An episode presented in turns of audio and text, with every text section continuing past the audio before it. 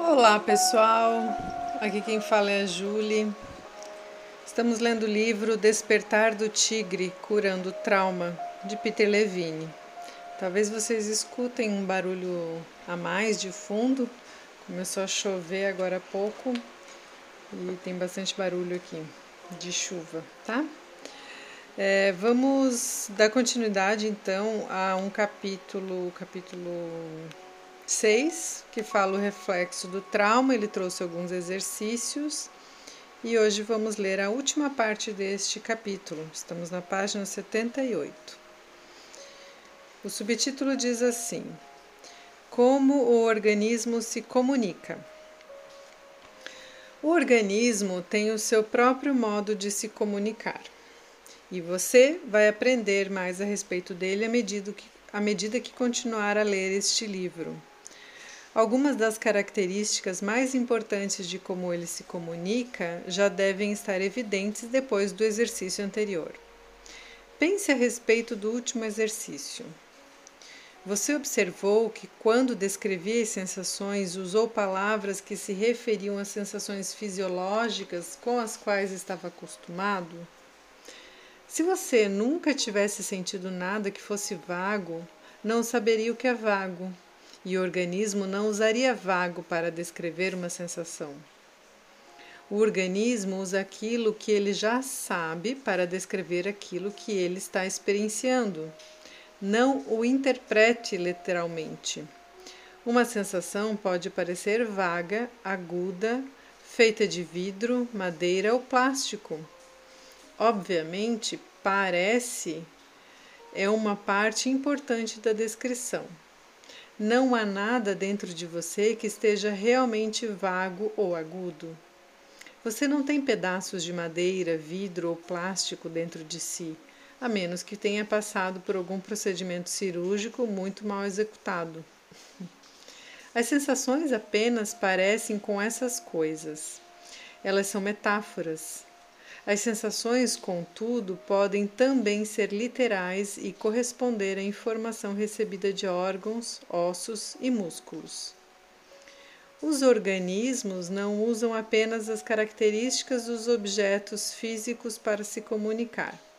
Usam também imagens que podem facilmente ser interpretadas como memórias.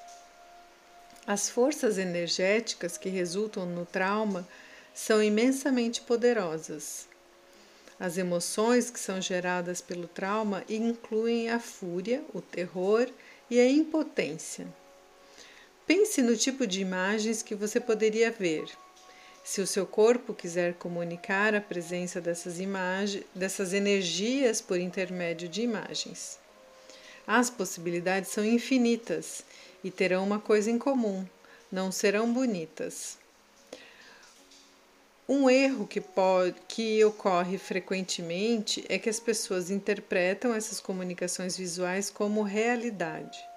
Uma pessoa traumatizada pode acabar acreditando que foi estuprada ou torturada quando a mensagem real que o organismo está tentando transmitir é a de que esta sensação que você está experienciando se parece com estupro ou tortura.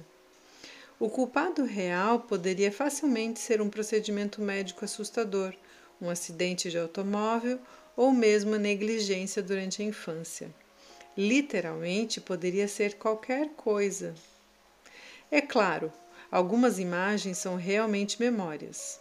As pessoas que sofreram estupro ou tortura irão se basear nessas experiências para produzir imagens. É comum que as crianças que tiveram essas experiências não se lembre, lembrem delas durante vários anos. Mesmo quando as imagens são memórias verdadeiras, temos de entender o papel delas na cura. As explicações, crenças e interpretações conectadas com as memórias podem impedir que a pessoa entre inteira, inteiramente e se aprofunde na sensopercepção. As sensações que acompanham essas imagens são imensamente valiosas. Para nossos objetivos, o mais importante é o modo como as sensações se parecem e o modo como elas mudam. A sensação e a senso-percepção. A primeira coisa a ser reconhecida quando trabalhamos com a fisiologia é que a senso-percepção está intimamente ligada à percepção consciente. É como observar um cenário ou, neste caso, sentir o cenário. A percepção consciente significa experienciar o que está presente sem tentar mudá-lo ou interpretá-lo. Em qualquer momento em que você se pegar dizendo ou pensando isto quer dizer, você está anexando uma interpretação à sua experiência e isso o distanciará da simples percepção consciente e o levará de volta ao reino da psicologia. Pessoal, aqui eu vou só explicar porque ele colocou uma frase, uma, um pedaço entre aspas, né? E daí não sei se ficou claro no áudio que diz assim: em qualquer momento em que você se pegar dizendo ou pensando, entre aspas, isto quer dizer, né? Você está anexando então uma interpretação à sua experiência, tá? O significado tem um lugar na cura do trauma como uma consequência da percepção imediata.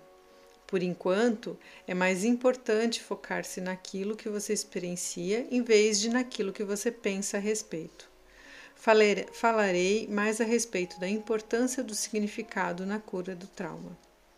As sensações são o fenômeno físico que contribuem para a nossa experiência geral. Pegue um cubo de gelo, por exemplo. Algumas das sensações que contribuem para o modo como o cubo de gelo é sentido incluem frio, liso, duro e em forma de cubo. Todas essas sensações são importantes para criar um entendimento completo do cubo de gelo. O mesmo é verdadeiro em relação às sensações internas. Quando você está começando, é especialmente importante verificar e confirmar que você tenha trazido cada característica de uma sensação específica para sua percepção consciente ao observá-la. Você pode perder algumas das características de uma sensação por não lhes dar importância, por não perceber conscientemente a sensação inteira, ou porque a característica em questão é sutil ou difícil de definir. Um cubo de gelo retirado direto do freezer pode ser seco, além de frio, duro, liso e em forma de cubo. Depois de um curto período de tempo, será molhado em vez de seco.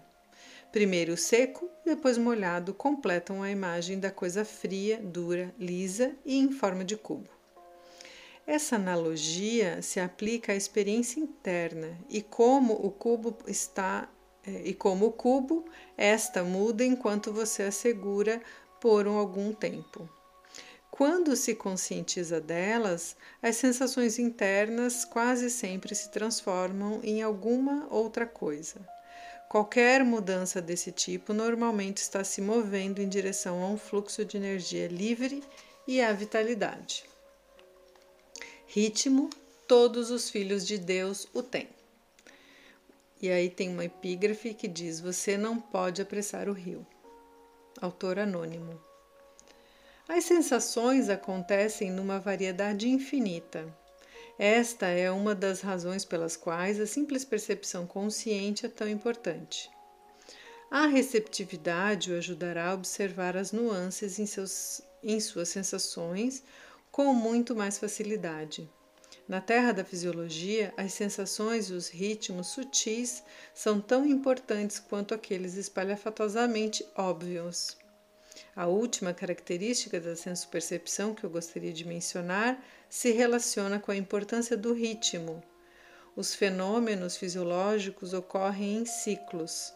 Esses ritmos biológicos são fundamentalmente importantes na transformação do trauma. No início, pode ser difícil ter paciência para permitir que venham à consciência. Seu andamento é muito mais lento do que o andamento em que a maioria de nós vive nossas vidas. Esta é uma das razões pelas quais o trauma se desenvolve. Não damos o nosso ritmo biológico o tempo de que ele precisa para atingir sua plenitude. Deixa eu ver aqui. É, isso mesmo. Não damos ao nosso ritmo biológico o tempo de que ele precisa para atingir sua plenitude. Na maioria dos casos, os ciclos de que estou falando se completarão em alguns minutos, mas esses poucos minutos são essenciais. O lugar primário em que você notará esses ritmos é no fluxo e refluxo de suas sensações e no modo como elas fluem. Uma sensação se transformará em outra coisa, outra sensação, imagem ou sentimento. À medida que você observar todas essas características e o fará em seu próprio andamento, você não pode apressar o rio. Sintonizar-se com esses ritmos e respeitá-los faz parte desse processo.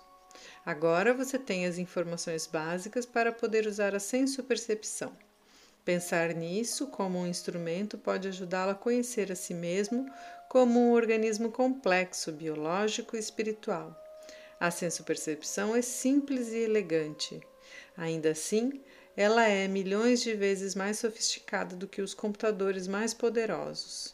Ela consiste em percepção consciente, sensação, sutileza, variedade e ritmo. Se você estiver começando a apreender tanto seus elementos primitivos quanto os refinados, está no caminho certo.